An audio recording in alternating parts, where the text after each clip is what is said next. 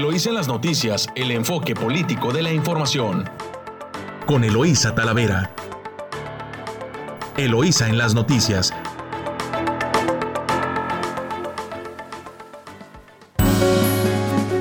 Muy buenos días, Ensenada. Hoy es lunes 17 de mayo. Les saluda Eloísa Talavera, transmitiendo directo desde nuestro estudio a través de su emisora favorita Amor Mío en 92.9 de FM y a través de La Chula en 98.3 de frecuencia modulada.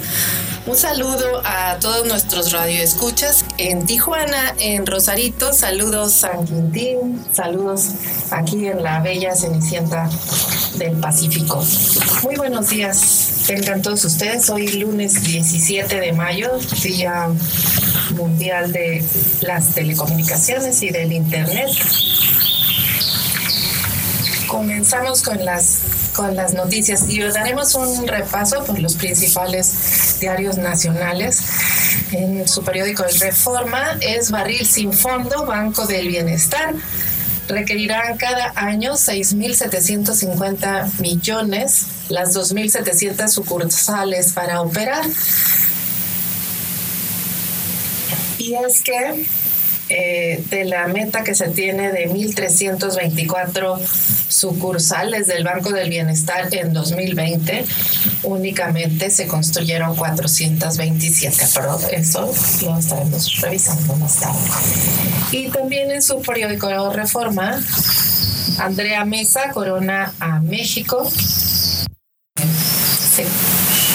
Gana el, concurso de Miss Universo Andrea Mesa, corona a México.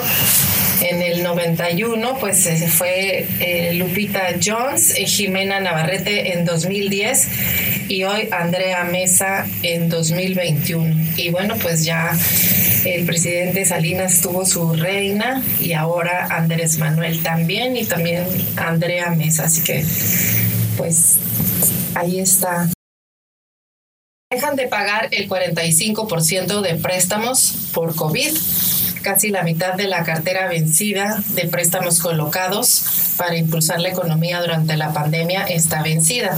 Y en el diario El Universal, incumplen certificación de policías en México. No logran la meta acordada gobiernos federal, estatal y municipales. La Guardia Nacional, la más rezagada.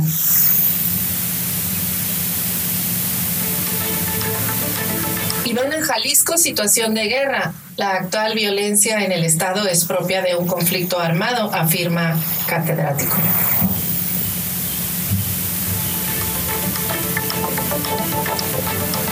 Y en la jornada, Ayer el ataque más letal de Israel en Gaza, 42 muertos. Bombardeos incesantes en Palestina suman 192 decesos, entre ellos 58 niños y 1.200 heridos.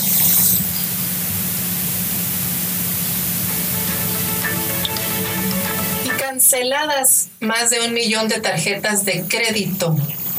Cuentavientes prefirieron ahorrar que gastar los datos abarcan 12 meses.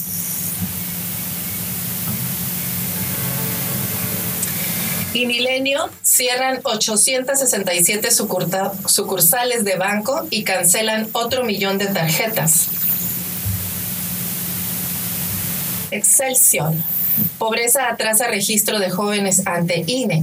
La población indígena posterga el trámite hasta los 21 años. La escolaridad también incide en la edad de inscripción al padrón electoral.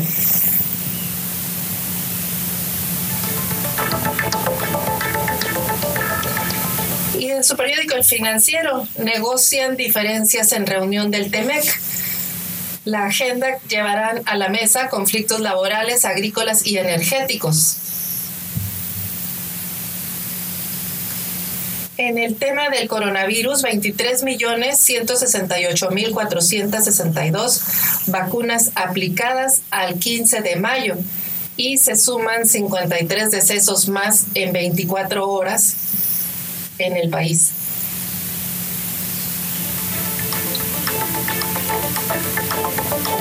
Economista, inflación y malas cosechas meten presión al mercado global de granos.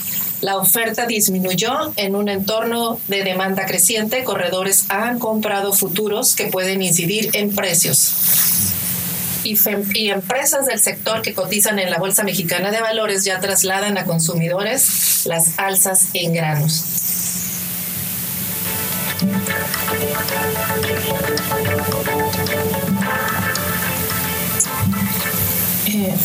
y bueno, pues en, en, otras notas eh, locales, en su diario El Vigía piden vitivinicultores actuar ante anarquía. Y es que por el crecimiento desordenado de asentamientos urbanos en la ruta del vino y la incapacidad jurídica del ayuntamiento, eh, los empresarios solicitaron la intervención del gobierno del estado.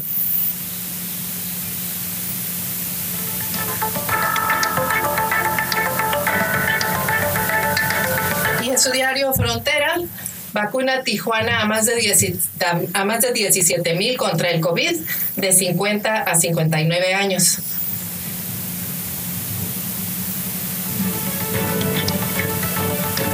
Y también en su diario El Mexicano acuerdan productores y gobierno freno a la anarquía urbana en la ruta del vino.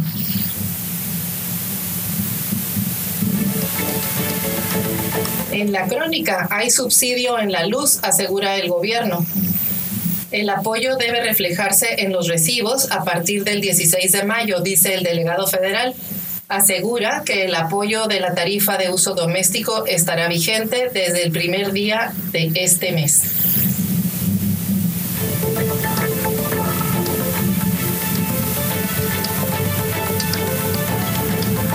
Este tema de los baches también no solamente afecta a nuestro municipio, sino que las carreteras del valle también en pésimo estado. Las reportan en el Valle de Mexicali. En Tijuana acuden miles a recibir primera dosis de vacuna durante la jornada del sábado que se inició en Tijuana con la inmunización de personas mayores de 50 años.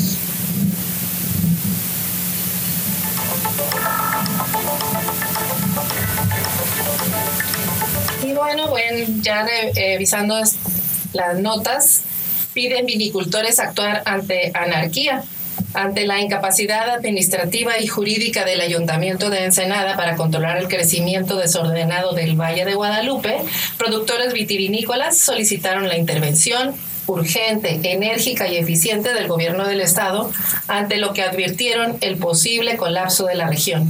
En una reunión realizada este fin de semana, Fernando Pérez Castro, productor vinícola, denunció en forma general y con un caso específico Rancho Taray como sin ningún permiso del gobierno municipal infringiendo las normas estatales y federales se realizan construcciones sin que ninguna autoridad intervenga.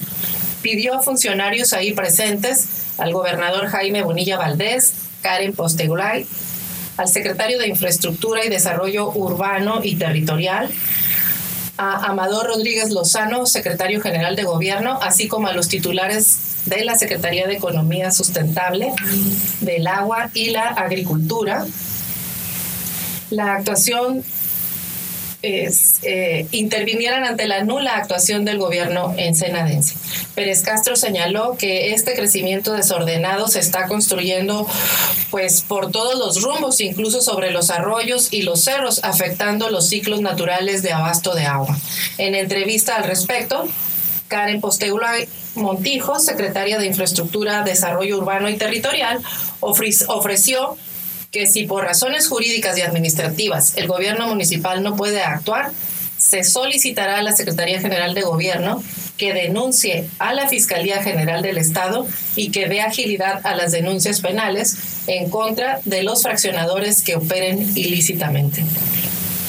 Todos aquellos que estén fraccionando ilegalmente están incurriendo en un fraude y serán denunciados. Extiendo el compromiso para darle celeridad para tratar con esto y poner un alto al crecimiento anárquico que vive la región, afirmó Carmen Postrewhite Montijo. También por parte de los vitivinicultores se denunció la proliferación de bares y antros que sin ningún control y horario están operando en la zona. Es un proceso que el propio titular de la Secretaría Estatal de Agricultura, Héctor Aros, eh, calificó a la región como en la zona norte de Tijuana. En su participación, el gobernador Jaime Bonilla Valdés anunció que se promoverá una moratoria que suspenda temporalmente la expedición de nuevos permisos para la venta de alcohol en la región del Valle de Guadalupe, agilizar las denuncias existentes por las ventas fraudulentas y propuso la creación de un comité intersecretarial para la que la participación de los afectados, con la participación de los afectados y que participen del cuidado de, de esta zona. Pues buena buena reunión eh, que están manteniendo para tener el control del valle. Ya ha, habido distintas denuncias del desarrollo anárquico en la región, inclusive pues también la advertencia del colapso de la zona. Y es que en el país ha habido otras zonas, otras regiones vinícolas como en Aguascalientes y pues simplemente el desorden y el crecimiento urbano prácticamente terminó con lo que antes era una región próspera del vino. Enhorabuena por estarle poniendo atención a este tema. Y bueno, hasta aquí en este primer corte los invito a un recorrido con información comercial. Estás escuchando Eloís en las noticias. Regresamos.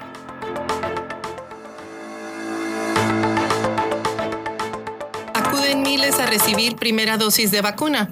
Durante la jornada del sábado que se inició en la ciudad de Tijuana con la inmunización de personas mayores de 50 años, más de 17 mil personas de este grupo etario acudieron a las diferentes sedes de la ciudad para recibir la primera dosis de vacuna contra COVID-19, jornada que continuará hoy este día, pero ya solamente en tres puntos de atención. Desde temprana hora se dieron cita a adultos mayores de 50 años y realizaron filas en las cinco unidades que se habilitaron para recibir las vacunas.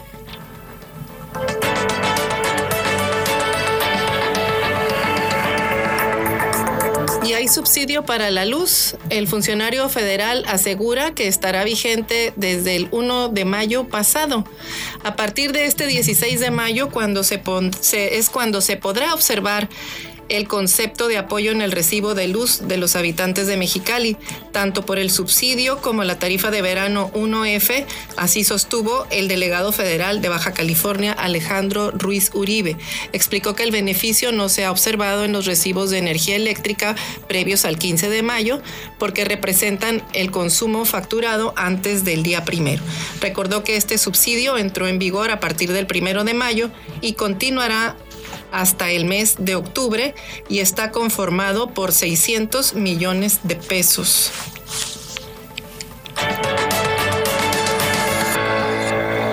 Y por, en, otro, en otras notas en, en el Vigía, de Gerardo Sánchez reviven al río Colorado, le suministrarán agua por 164 días.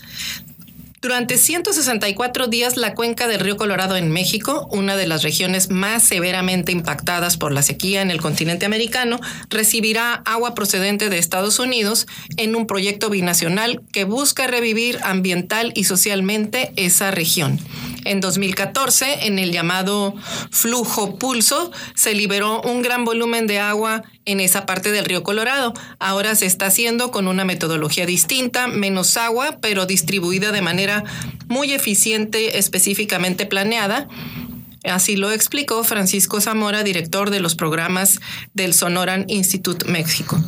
La distribución tiene como fundamento científico y cada punto de entrega tiene un propósito ambiental específico para lograr que el agua tenga mayor y mejor impacto en el medio ambiente, agregó Gaby Caloca, coordinadora del programa Conservación de Aguas Humedales eh, Pronatura del Noroeste. La gente podrá disfrutar no solamente ver correr el río, sino también de los bosques que ya están creciendo y que podrán aumentar todavía más cuando a su extensión y calidad de este nuevo esfuerzo social y gubernamental. La liberación de aguas procedentes de Estados Unidos forman parte de los tratados internacionales que se tienen entre este país y México, pero ambos destacaron que existe la disposición de los organismos civiles y del gobierno para crear una alianza para revivir el río Colorado. Y reactivan el escuadrón eh, de policía infantil tras más de un año de estar suspendido con motivo de la pandemia COVID-19, la Dirección de Seguridad Pública Municipal reactivó el Escuadrón Policial Infantil Juvenil con 100 menores de, de, edad en la zona urbana y rural. Los datos los proporcionó la propia corporación local y además indican que el personal adscrito de la Subdirección de Prevención al Delito llevó a cabo dicha jornada que tiene como finalidad fomentar valores entre las nuevas generaciones.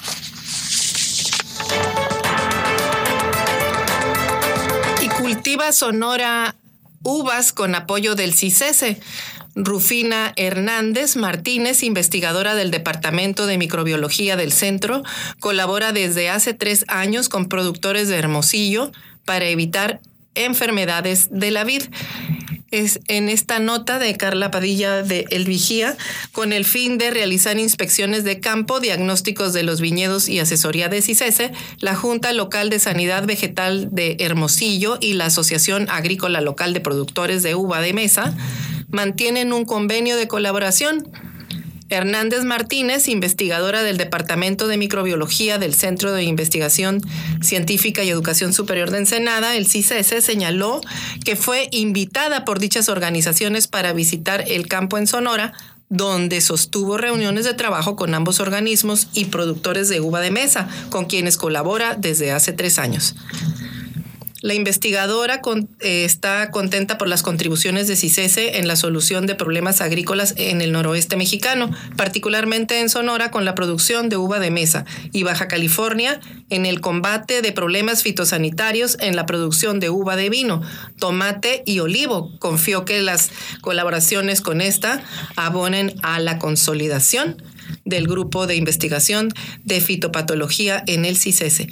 Ha sido muy enriquecedor me parece que para las dos partes en Sonora los productores pues están muy bien organizados, tienen programas específicos y si se presenta algún problema buscan a la experta en cualquier nacionalidad que pueda resolverlo. Tienen la capacidad de resolver de inmediato el, el tema asociado a la producción de uva. Así lo concluyó la investigadora.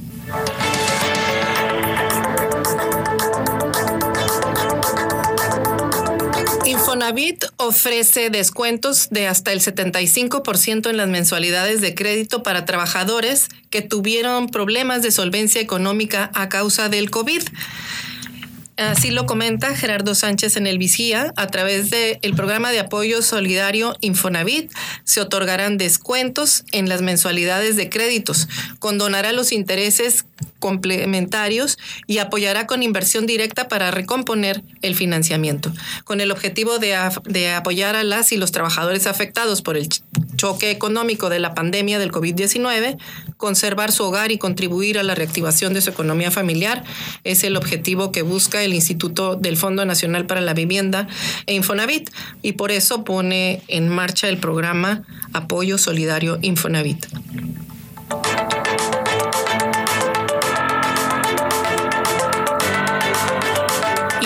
Resolver deuda con un previo diálogo. El diálogo y la negociación pueden resolver el conflicto mercantil de forma más rápida, eficaz y segura, sin que existan montos mínimos ni máximos para acordar la liquidación de adeudos, ni, plazas, ni plazos de vencimiento que solicita el uso de métodos alternos de solución en estas controversias. Y es que el Poder Judicial de Baja California destacó que la justicia alternativa, enfocada al área mercantil, comprende la mediación y conciliación de aquellos asuntos en donde los particulares involucrados en un conflicto puedan tener los mejores resultados.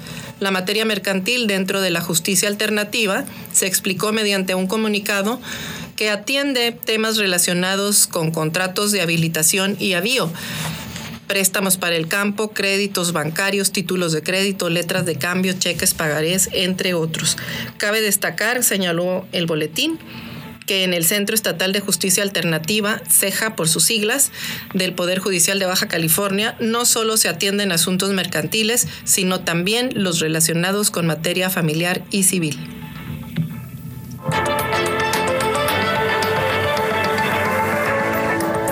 Y en otra más información del vigía de Luis Miguel Ramírez, revisa Ayuntamiento Seguridad Estructural de Puentes para vigilar la seguridad estructural durante la actual gestión municipal se han llevado a cabo recorridos constantes de supervisión de diversos puentes de la ciudad de Ensenada, informó el 23 Ayuntamiento. Información solicitada al gobierno de Ensenada refiere que los puentes de la calle primera, novena, cuarta, entre otros, se han supervisado y una vez hecho el recorrido, se procede a realizar un dictamen. En dichos diagnósticos se describe el estado que, en el que se encuentran las estructuras viales, así como las mejoras o acciones preventivas que requieren. Precisaron que derivado de estos recorridos también se han celebrado mesas de trabajo con la Coordinación General de Gabinete en las cuales se proponen hacer esta revisión extensiva a 46 puentes del municipio.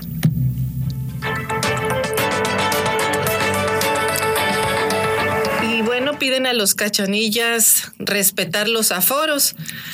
En más información de su diario El Vigía, ante la constante, ante el constante aumento de casos activos de COVID, Alonso Óscar Pérez Rico, titular de la Secretaría de Salud del Estado, pidió solidaridad a los cachanillas hacia los bajacalifornianos y respetar las restricciones de aforo y movilidad para no detonar la tercera ola epidemiológica. En Mexicali estamos teniendo una situación epidemiológica que será detonador de la tercera ola. Siguen subiendo los casos efectivos, reiteró Pérez Rico. También insistió que la eh, en en que los indicadores para Mexicali pues no son favorables, pero los casos activos pues no disminuyen y la curva pues no va hacia abajo. En el caso de Tijuana también se mantiene una tendencia positiva con una ligera disminución, mientras Ensenada se mantiene bastante estable. Recordemos que hicimos una estrategia para limitar los aforos. Por favor les pedimos que cumplan y respeten los protocolos de seguridad y salud que están diseñados con un propósito de salvar vidas, destacó el galeno. Bye. Y bueno, pues avanzando sobre el tema electoral, pues tenemos que denuncia a Blanca García Rivera violencia de género en su contra. Para la doctora Blanca Rosa García Rivera se está haciendo una tormenta en un vaso de agua con los audios utilizados para acusarla de supuestamente ofrecer dinero a cambio del voto, ya que en, en un principio ella nunca hizo eso y en segundo término tales audios fueron descontextualizados con el propósito de fabricar un delito electoral que perjudique la candidatura de Jorge Janrón, consideró la ex aspirante a la alcaldía. Después de haber sufrido falsificación de firma por parte del partido Redes Progresistas, un aliado de facto de Morena para sacarla de la contienda por la alcaldía de Ensenada seguridad y bienestar y compromiso de Marina ante decenas de vecinos de las comunidades de Valle de las Palmas y El Roble, Marina del Pilar Ávila Olmeda, candidata a la gubernatura de la coalición Juntos Haremos Historia en Baja California, se comprometió a trabajar por traer seguridad y bienestar a todas las zonas del estado, así como seguir reforzando la cuarta transformación y sus valores para regenerar la vida pública en la entidad. Como parte de la visita a Tijuana, este domingo Marina del Pilar visitó colonias de la zona este de la ciudad, donde señaló que hace falta un hospital para que los ciudadanos no tengan que trasladarse decenas de kilómetros para acudir al Hospital General de Tijuana, así como otras más cercanas a sus propios hogares. Los vecinos contaron a Marina del Pilar que son víctimas frecuentes de la delincuencia por lo que la banderada de Morena, el PT y el Verde Ecologista de México les adelantó que parte de su estrategia de seguridad es incrementar la cantidad de elementos, pero los pero también colocarlos, eh, colocar cámaras de video, vigilancia, de videovigilancia e incluso en las colonias más alejadas de la mancha urbana. Regresamos con más información después de este corte comercial. Estás escuchando Eloísa en las noticias. Regresamos.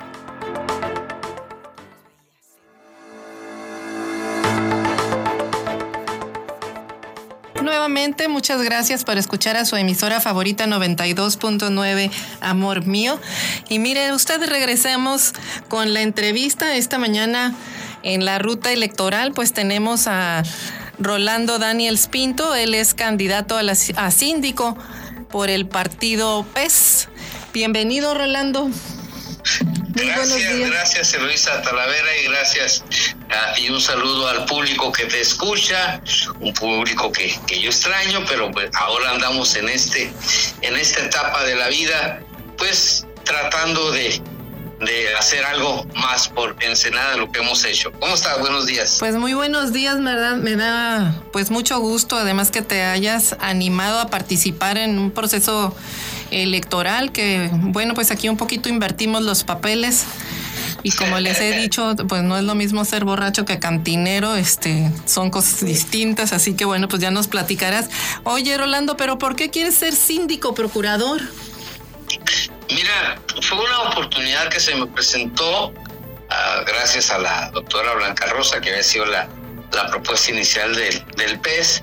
Ahora tenemos a Olga Alicia, a Olga Lelevier, perdón, este, en, la candidatura por circunstancias que ahorita, ahorita comentabas, ¿no? De redes sociales progresistas nos hizo una trazada, pero bueno, a mí me encanta la idea de ser, ser síndico procurador para defender Ensenada. He visto en los últimos años que Ensenada no la defiende nadie. Nadie, y, menos de los intereses mezquinos de la 4T, que nos está mermando el territorio de forma ilegal, mañosa y desproporcionada. Incluso nos quitaron el derecho a opinar, fíjate, sobre esto. Hicieron una reforma constitucional regresiva y todo con las ganas de con, concretar las, las tranzas que trae la 4T, los intereses chuecos que tiene el gobernador. Pero resulta que ayer me entero que a pesar de que Ensenada y Mexicali no avalaron la municipalización de San Felipe, esta bola de croqueteros y lacayos de Bonilla en el Congreso quieren hacer la municipalización de San Felipe. ¿Y qué significa eso? Que al, al 80% de los ensenadenses que vivíamos en aquel municipio más grande, nos quieren dejar el 20% del territorio, lo cual pues nos están quitando este pues nuestros recursos naturales que se pueden ayudar a convertir en recursos fiscales con su aprovechamiento. O sea, nos están despojando de nuestro futuro. Y lo que es peor, yo les aseguro que la sindicatura que hoy está en manos del corrupto Partido del Trabajo, que ha sido alcahuete y cómplice de Morena, nada va a hacer para defender el territorio ensenadense. Y mi compromiso es, si el foto nos favorece, como creo que sí puede ser, es llegar a defender Ensenada de todo este tipo de atrocidades que están pasando con la 4T. Y también quiero defender a los ciudadanos de las malas prácticas que se estén dando en la administración pública municipal, porque deriva en malos servicios y también en malos tratos para los ensenadenses. ¿Y cómo defenderías los intereses de Ensenada desde la sindicatura, Rolando? Bueno, en principio hay que recordar que el síndico procurador es, el, el, el, el, que está a cargo de la procuración de los defensas de los ayuntamientos. Esto es por ley, no es, no es una atribución graciosa, no está por ley y tiene que vigilar que no se afecten nuestros intereses como ensenadenses. Y para ello tiene la representación jurídica del ayuntamiento. Además, también se ostenta la función de Contraloría Interna y es ¿Esto qué significa? Bueno, vigilar que la administración municipal funcione de forma correcta. Y será fundamental para esto armonizar la relación entre las normas que, que regulan el ayuntamiento y la gestión de gobierno. Es decir, tienes que difundir la información, tienes que capacitar constantemente, tienes que instruir para luego hablar y por último, si es necesario, procesar y sancionar a los infractores pero siempre hay que anteponer las soluciones a las sanciones, eso es lo que creo yo. Oye, pero que no una de las funciones de la Contraloría es sancionar precisamente. Pues de entrada sí, si, hay irregularidades administrativas que, que, que, signifiquen o que deriven en mal uso de recursos, pues sí, no, no hay de otra.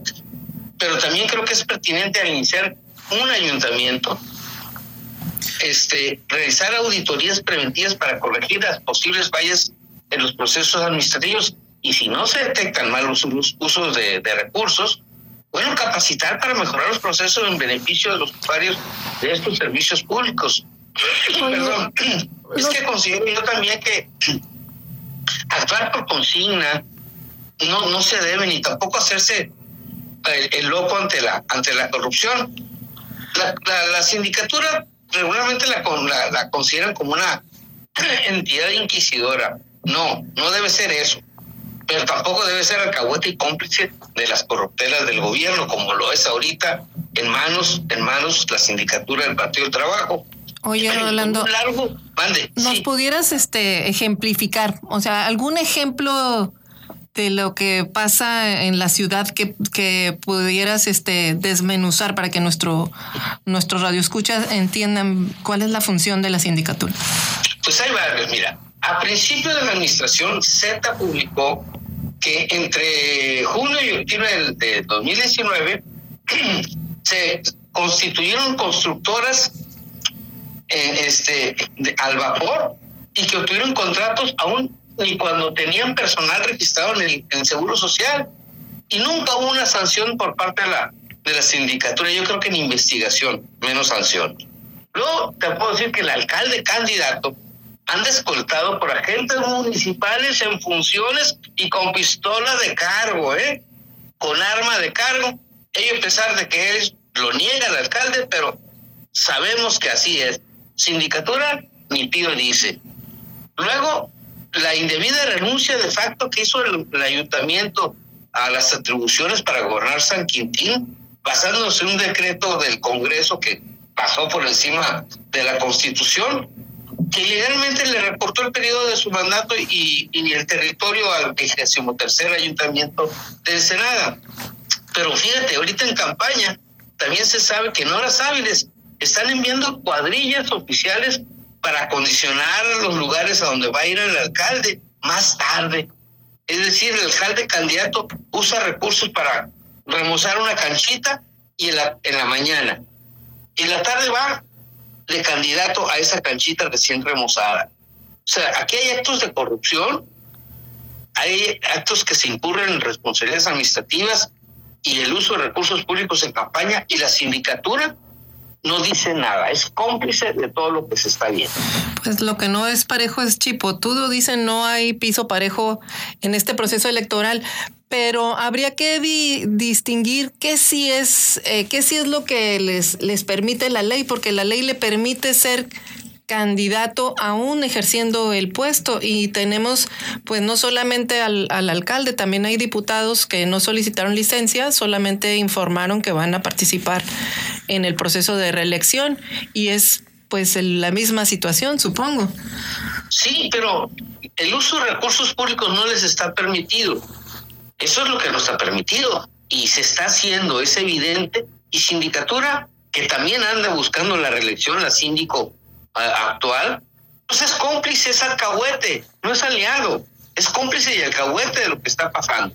Y eso se tiene que acabar. Yo, bueno, considero que eh, por eso es importante que haya pues gobiernos abiertos, ¿no? O sea, cabildos abiertos, en este caso la sindicatura abierta. Hubo una reforma anterior, eh, Rolando, donde había una especie de sindicatura social, pero que solo duró una administración, se derogó esa figura porque no se pues no se cumplió con el objetivo que se tenía previsto. Pero desde tu punto de vista y desde tu propuesta, ¿cómo le harías para acercar al ciudadano a la sindicatura?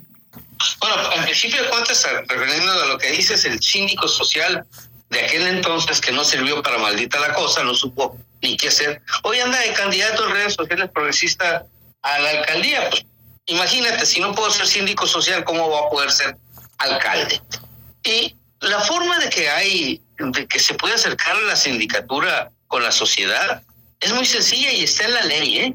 Está en la ley del régimen municipal. Hay la figura de los comisarios sociales honorarios, que, que, ellos eh, se, se, constituyen para apoyar en la vigilancia de la gestión municipal y eso le corresponde a la sindicatura. La instalación de, de esos síndicos sociales honorarios es una tarea de la sindicatura que no se ha hecho, porque a esta 4T no le interesa la transparencia ni la rendición de cuentas a tal grado que en los gobiernos actuales de la 4T, en todos los órdenes, federal, estatal y municipal, hay indicios de que el sistema de evaluación de desempeño ha sido dejado de un lado. No les gusta rendir cuentas.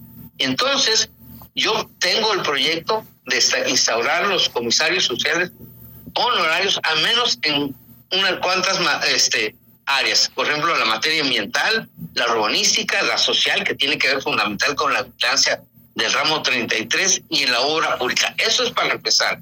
Deben de crearse las normas técnicas para ello. Ese es el primer paso. Pero cuando los síndicos están acostumbrados a la grilla y no a trabajar, esto no sucede.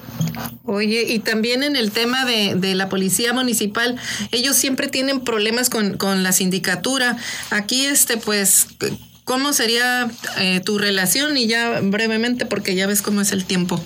Sí, institucional, la sindicatura eh, actual se justifica eh, cazando policías, pero nada hace para ayudarlos en que sus procesos sean cada vez más sencillos, estén más capacitados, porque si hacen un informe homologado y lo hacen mal, van a sindicatura. Y si hay un problema recurrente, tienes que buscarle solución. No nomás estar cazando a los policías por fallas menores. Claro, las fallas grandes, pues las tienes que sancionar ante las denuncias de los ciudadanos. Pero cuando son cuestiones de procesos administrativos, pues hay que buscar solución. O sea, tú te das cuenta cuando un problema recurrente porque tienes casi a diario policías y los estás este, eh, en, en vez de buscar una solución al problema. Acuérdate que los ayuntamientos tienen la capacidad de hacer propuestas legislativas. Así es. Y si la experiencia te dice que hay algo que se puede mejorar, pues ponte a trabajar. Pero esta sindicatura de la 4T, en manos del corrupto y alcahuete PT, solamente se ha dedicado a ser cómplice del al gobierno de Morena y no a trabajar en función de una buena administración y en función de atender mejor a los ciudadanos. ¿Qué les dices a los ciudadanos, Rolando? Pues que si quieren un síndico de de veras que sí sabe a lo que va, pues que voten por el Partido Encuentro Social, por la planilla del Partido Encuentro Social encabezada por Olga Lelevier Grijalva, que si quieren un mejor gobierno, que no, un síndico que no va a ser acahuete, ni se va a voltear ante la corrupción que pueda haber en el gobierno, Rolando Daniel sabe lo que tiene que hacer y por eso se animó a participar. Pues muy bien, este Rolando, gracias por, por compartir tus propuestas. Y bueno, aquí, estimado Radio Escucha, tiene usted una propuesta y pues agradecemos mucho la participación, Rolando. No, gracias a ustedes por la oportunidad. Saludos a, ahí a la gente de 92.9, amor mío. Y también allá saludos hasta San Quintín. Muy bien, pues aquí está la propuesta, estimado Radio Escucha, de Rolando Daniel Pinto, candidato a síndico municipal. Agradecemos que nos siga escuchando y lo invitamos a nuestro próximo corte comercial. Estás escuchando Eloís en las noticias. Regresamos.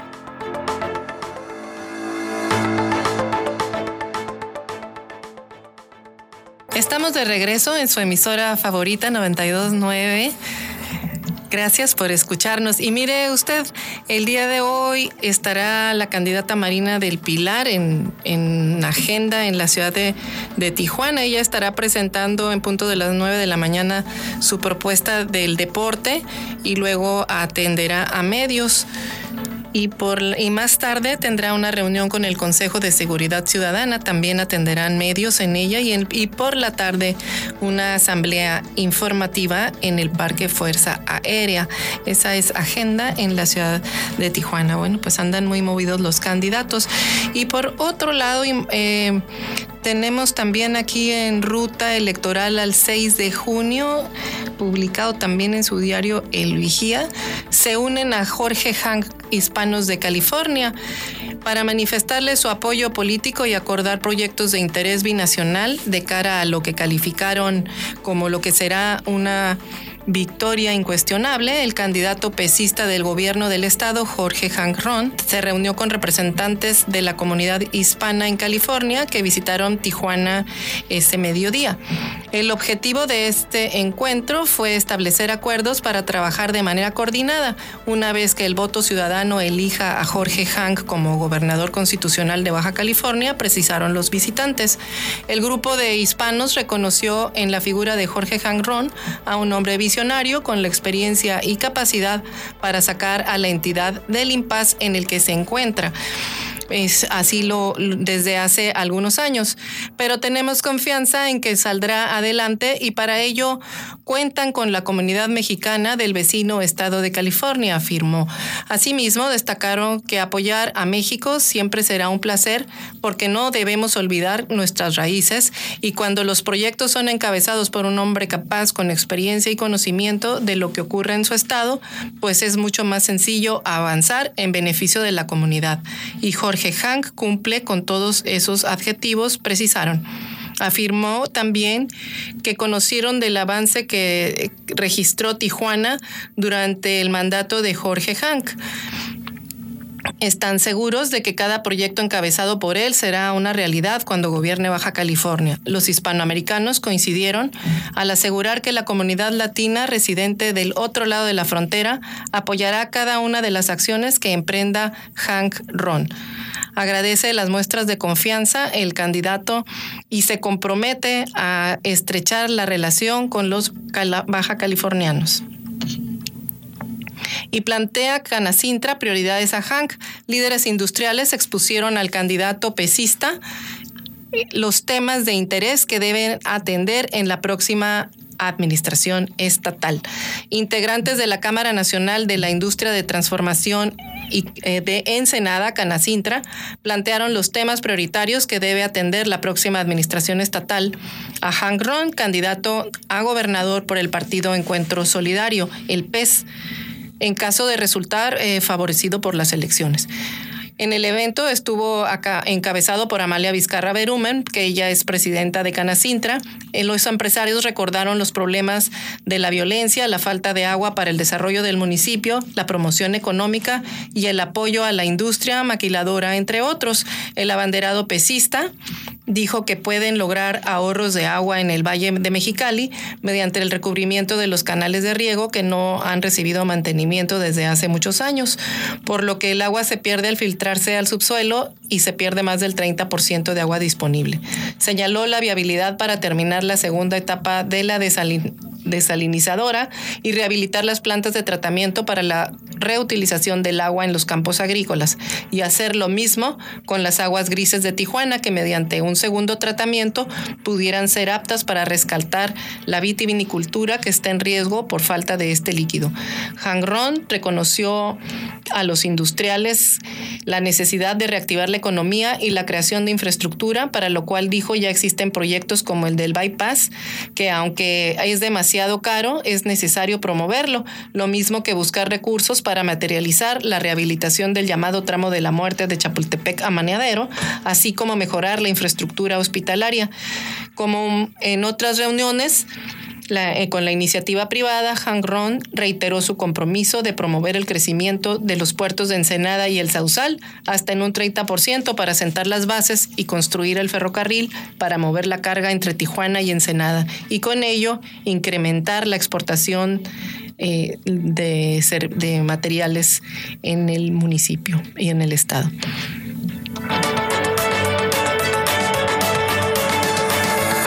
Y bueno, es barril sin fondo el Banco del, del Bienestar y requerirán cada año 6.750 millones las 2.700 sucursales que se crearon. El Banco del Bienestar está convertido en el nuevo barril sin fondo del gobierno federal. Entre diciembre de 2019 y enero de 2021, la Secretaría de Hacienda ha transferido a ese banco 15.500 millones de pesos de dinero de los mexicanos para capitalizarlo y para construir las 2.700 sucursales ordenadas por el presidente de la República que costarán alrededor de 11 mil millones de pesos aunque ahora se lleva solamente un avance de apenas el 16% en la construcción de sucursales. Una vez operando, estas requerirán de mantenimiento, operación y salarios, que están estimados en 6.750 millones de pesos anuales, en un promedio de 2.5 millones de pesos cada una. Esto implica que el banco podría requerir subsidios permanentes del gobierno para repartir dinero de programas como la pensión de adultos mayores y Sembrando Vida, porque hasta ahora, independientemente de la capitalización de Hacienda para las sucursales, su operación como banco ha registrado pérdidas en dos años consecutivos.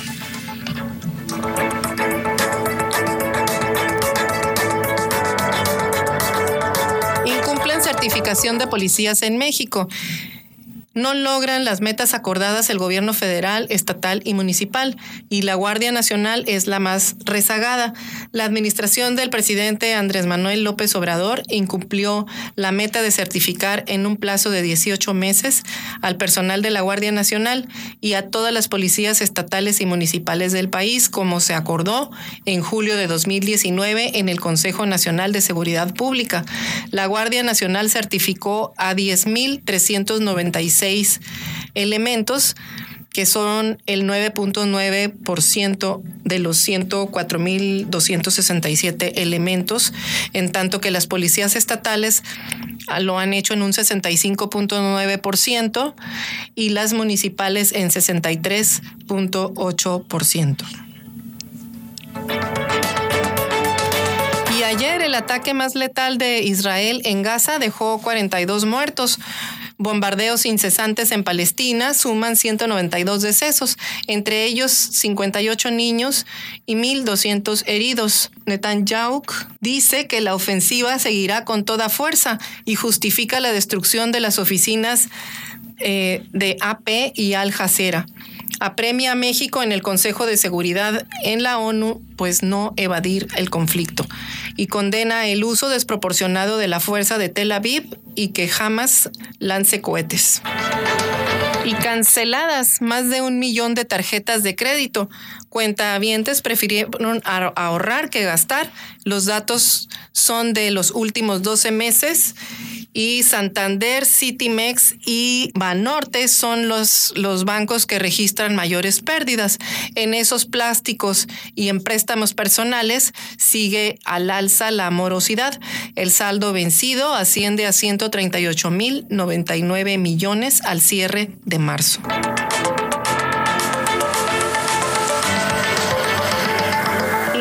También la unidad de inteligencia financiera al candidato del Verde en San Luis Potosí por fraude en compraventa de inmuebles. Acusan a José Ricardo Gallardo y familia de adquirir inmuebles de contado y reportar cifras menores a lo pagado. Y en el tema de derechos políticos, en su diario Excelsior, Pobreza atrasa registro de jóvenes ante el INE. La población indígena posterga el trámite hasta los 21 años y la escolaridad también pues incide en la edad de inscripción al padrón electoral. Las condiciones económicas en las que viven los jóvenes influyen en su decisión en la inclusión en el padrón electoral, de acuerdo con un estudio de la Comisión Técnica de Evaluación del Padrón Electoral INE. Los jóvenes en situación de pobreza postergan el trámite ante el INE y en caso de población indígena, inclusive hasta a los 21 años. La edad media nacional de inscripción es de 18 años con 10 meses y 26 días. Sin embargo, en estados como Chiapas, Michoacán, Guerrero y Oaxaca son considerados como de inscripción muy tardía con 64.44% de jóvenes que realizan su trámite a la edad media nacional o hasta arriba. Bueno, pues hasta aquí dejamos eh, la información y lo esperamos en punto de las 8 de la mañana eh, para que nos escuche. Excelente día, estimado Radio Escucha. Eloísa en las noticias, el enfoque político de la información. Sintonízanos todas las mañanas de lunes a viernes a las 8 en Amor Mío 92.9 FM.